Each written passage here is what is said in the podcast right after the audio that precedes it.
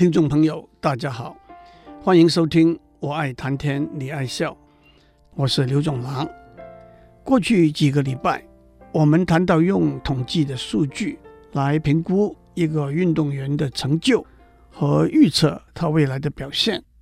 我们用美国职业棒球大联盟里头的一个故事作为例子。这个故事的主角叫做 Billy Bean。一九八零年，他从高中毕业。可是，在大小联盟不得意的浮沉了十年之后，他就决定结束职业棒球员的生涯，改在奥克兰运动家队担任可以说是无关重要的先行球探的工作。三年之后，他被升任为助理总经理，总经理叫做艾德森，他是一个常春藤大学出身的律师。完全没有在大小联盟打过球或者当过教练的经验，因此很自然的对使用量化的结果来作为评估的依据这一个途径感到兴趣。在美国职业棒球联盟里头，具体的使用统计数据，打破许多传统的、提出许多新的观念的做法的开山鼻祖，可以说是一个叫做 Bill James 的人。他在大学。练经济学和文学，在美国对越南战争中被征召当兵之后，在一家工厂当警卫。一九九七年，他开始在值夜班的时候，写出用统计数据来分析一个运动员的表现和贡献的文章。我们在上面已经讲过他提出来的一些观念，其他的例子是从一个球员在小联盟的表现。来预估他在大联盟的表现是相当可靠的。在年龄和能力大致相同的情形之下，一个以速度为主的投手，未来赢球的前景远胜于一个以刁钻和变化为主的投手。一个投手单一季输赢的记录和他对球队的贡献几乎没有任何关系。一个球队得分的总数和打击顺序里头。第一个打击手上垒的次数有密切的关系。一个打击手在不同的球场的表现往往大不相同。如果一个球队在一个球季有特殊优异的表现，下一个球季几乎一定走下坡。艾德森刚开始当总经理的时候，一来是新手上路，二来是当时的总教练是一个老资格。尝试也有大联盟球员的经验的教练，再加上大老板把球队也看成社会公益活动的一部分，所以对经费预算也很大方。因此，艾德森也就萧规曹随的没有做很大的改变。可是到了一九九五年，新的老板来了，总教练也换了，他也就把注意力集中在使用统计数据。来作为评估和预测的工具。Billy Beane 在他手底下追随他，到了一九九七年，爱德森离开运动家队，Billy Beane 就当上了总经理。让我指出，故事里头还有一个重要的人物，在电影里头，他是个戴着深度眼镜的胖子，典型的电脑怪咖。在真实的人生里头，他的名字是 Paul DePodesta，身材高瘦。一九九五年，他在哈佛大学获得经济学学士学位，在校期间也参加棒球和足球的校队。大学毕业之后，他在职业棒球联盟的克利夫兰印第安人队 （Cleveland Indians） 工作了三年，当先行球探，后来当总经理的特助。一九九九年，到了运动家队做菲律宾的特助，也就是菲律宾的智囊。帮助他用统计数据来做选秀、签约和交换球员的决定。二零零四年，他才三十一岁，就被洛杉矶道奇队 （Los Angeles Dodgers） 聘任为总经理，是职业棒球联盟里头有史以来第五个最年轻的总经理。菲律宾一九九七年十月当上总经理的位置，一九九七和一九九八两个球季。运动家队的表现都不好，在美国联盟西区季末的排名都是第四这其中倒有一个有趣的小故事：一九九七年，运动家队把队上有十年经验的老将 Mark McGuire 麦奎尔交易到圣路易城的红雀队。麦奎尔是个强力打击手。一九九七那一年，他一共击出五十八个全垒打，居整个大联盟的首位。下一年，麦奎尔在红雀队打了七十个全垒打，打破了维持了三十七年 Roger Maris 马利斯一季六十一个全垒打的记录。一九九九年，运动家队有了起色，在美国联盟西区季末的排名第二，也是一九九二年来第一次赢输的比例超过百分之五十。二零零零年和二零零一年，运动家队都是美国联盟西区季末的第一名。这两年来，队上最重要的球员。包括一垒手 Jason Giambi 基昂比，他是二零零零年美国联盟的 MVP，先后五次入选为明星赛球员。内野手泰亚达，他在二零零零年和二零零一年每年都打出三十个以上的全垒打。伊斯林豪森，他是这两年来里头队上最重要的结束投手。斯图投手。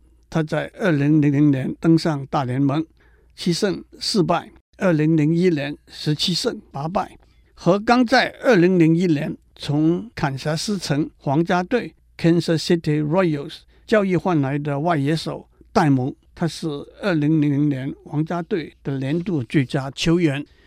可是，虽然球队在相对来说非常紧缩的预算之下，有很不错的成绩。贝利宾对手底下的球探的表现却还是相当不满意。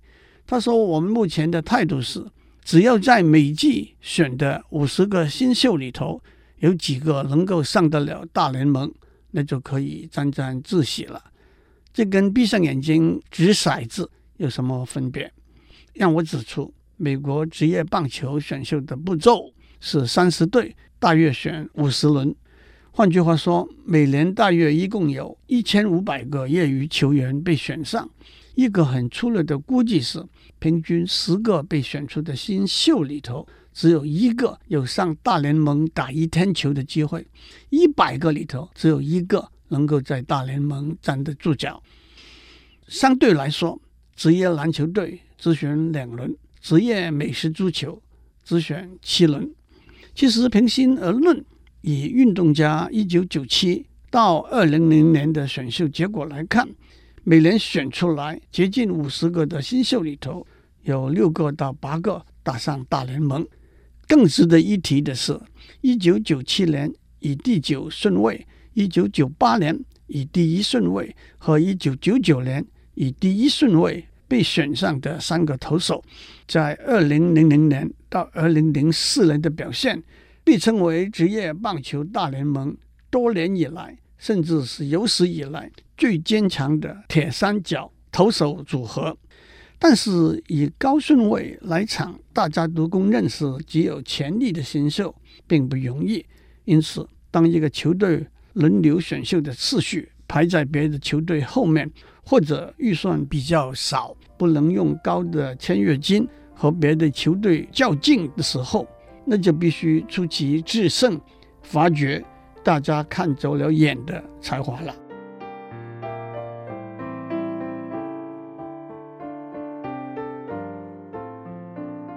让我们接下去讲 Billy Bean 和运动家队的故事。二零零一年夏天，职业棒球选秀大会上，运动家队的第一轮的第一个机会是顺位二十五。这个顺位和球队在二零零零年的成绩有直接的关系。运动家队在二零零零年获得美国联盟西区的第一名，因此选秀的顺位就落到后面去了。到了顺位二十五，许多大家公认的热门球员已经被别的球队选走了。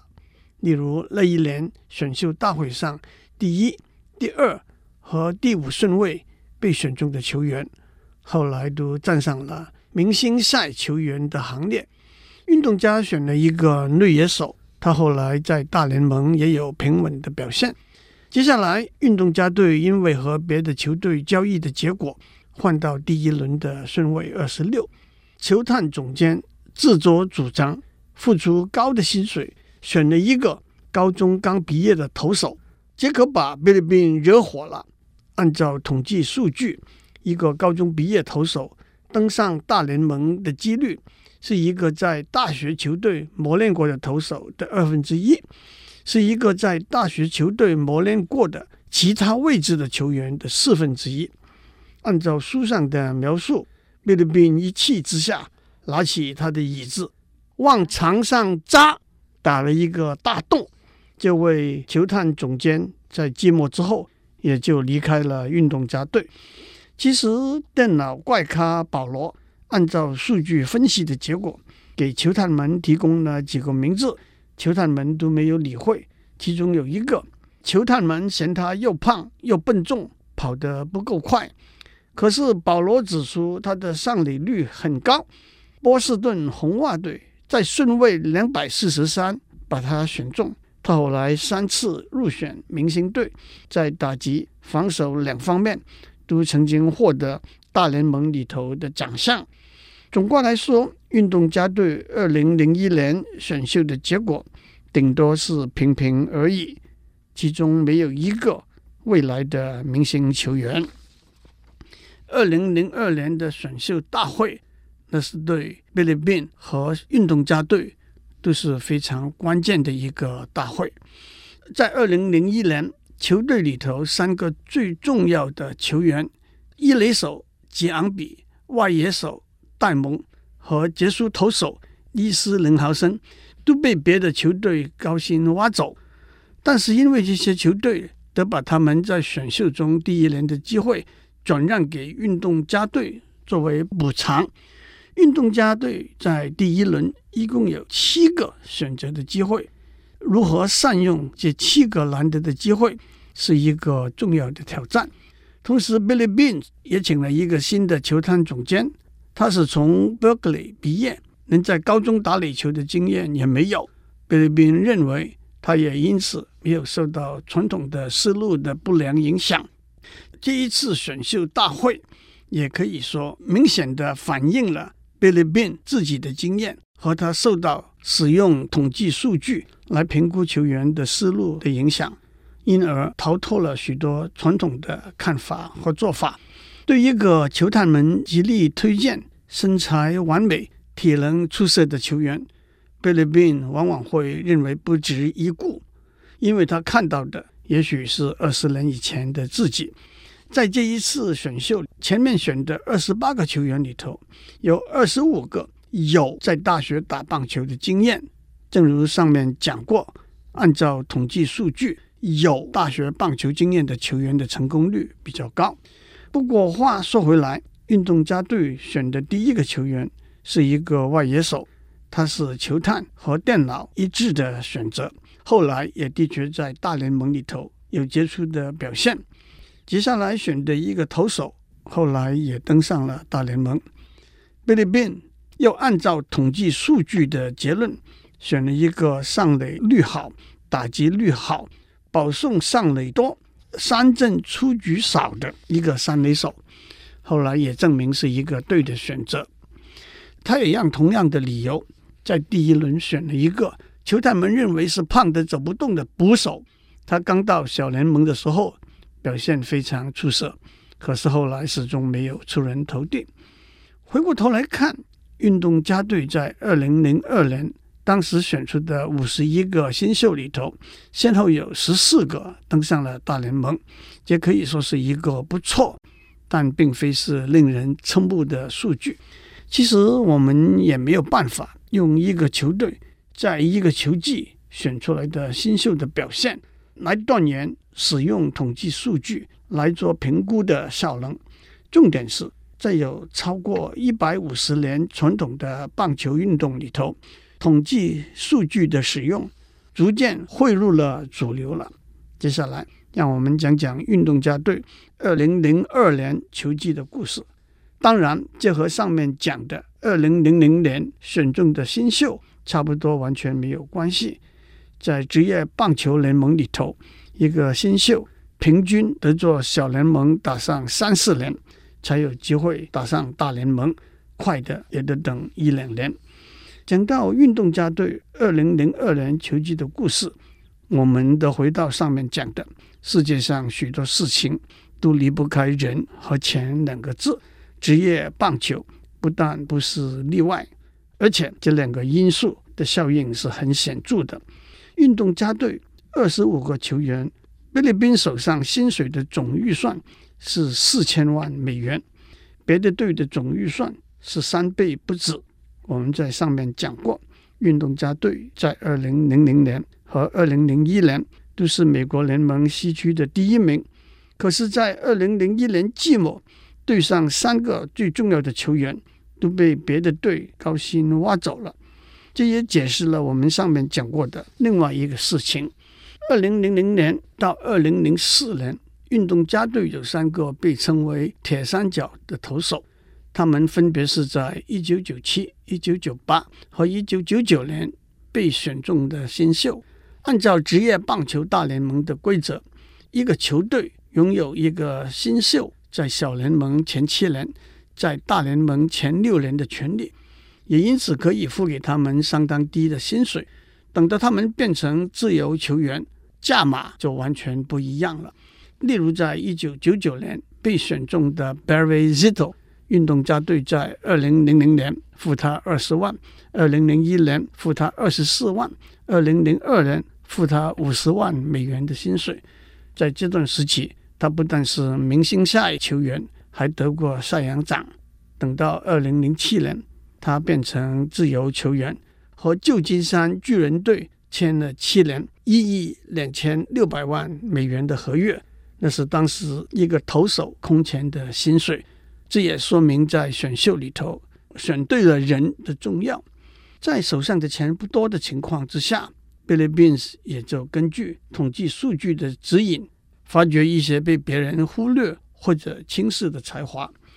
洋基队一个在大联盟有十二年历史、已经明显走下坡的老将 David Justice 贾斯提斯，运动家在二零零二年把他交易过来。打出精彩的一年，在芝加哥白袜队有七年历史，尤其是在二零零零到二零零二年有杰出表现的 Ray Durham 多伦，在二零零二年季末交易期截止以前被交易到运动家队，帮助运动家队打入季末赛。可是第二年运动家队根本出不起高薪把他留下来，他就和旧金山巨人队。签了两千万美元的三年合约。事实上，精明的 Billy Bean 也预料到这个事情会发生，他只是想所谓短期租用多伦一段时间而已。Scott Hatterberg 哈提伯在波士顿红袜队有六年捕手的经验，因为手肘神经受伤，已经以为他的职业生涯要宣告结束了。菲律宾因为他有很高的上垒率。和他签了一年的合约，把他改成一垒手。按照统计数据，哈提伯很会小心选球，不轻易挥棒。他打击的时候不挥棒的百分率高达百分之六十四点五，是整个美国联盟里头排名第三的。要晓得，这不但是不轻易对坏球挥棒，也对投手造成心理上的压力。二零零二年，运动家队。以一百零三胜五十九败的记录获得美国联盟西区的冠军，可是，在季后赛的第一轮就以三比二之差输了给明尼苏达的双子城队 （Minnesota Twins）。不过，这一年运动家队最激动人心的是在美国历史里头最长的二十场连胜的记录。二零零二年九月四日。运动家队和堪萨斯城皇家队对决，运动家队已经连赢了十九场了。一上来三局，运动家队得六分、一分、四分，以十一比零领先。皇家队追了五分，又再追了五分。第九局上半局又得了一分，打成平手。第九局下半局，选球好手哈提伯代打，第一个球是坏球。接下来他打出一个空垒的全垒打，也缔造了美国联盟二十场连胜的新纪录。奥克兰全城都疯狂起来了。十年之后的今天，二零一二年菲律宾还是运动家队的总经理，他的合约也已经延长到二零一九年。这十年来，运动家队的表现可以说是平平。不过，在职业棒球里头，用统计数据来作为评估的工具，已经逐渐吸引了许多的追随者了。希望您喜欢《魔球 Moneyball》的故事。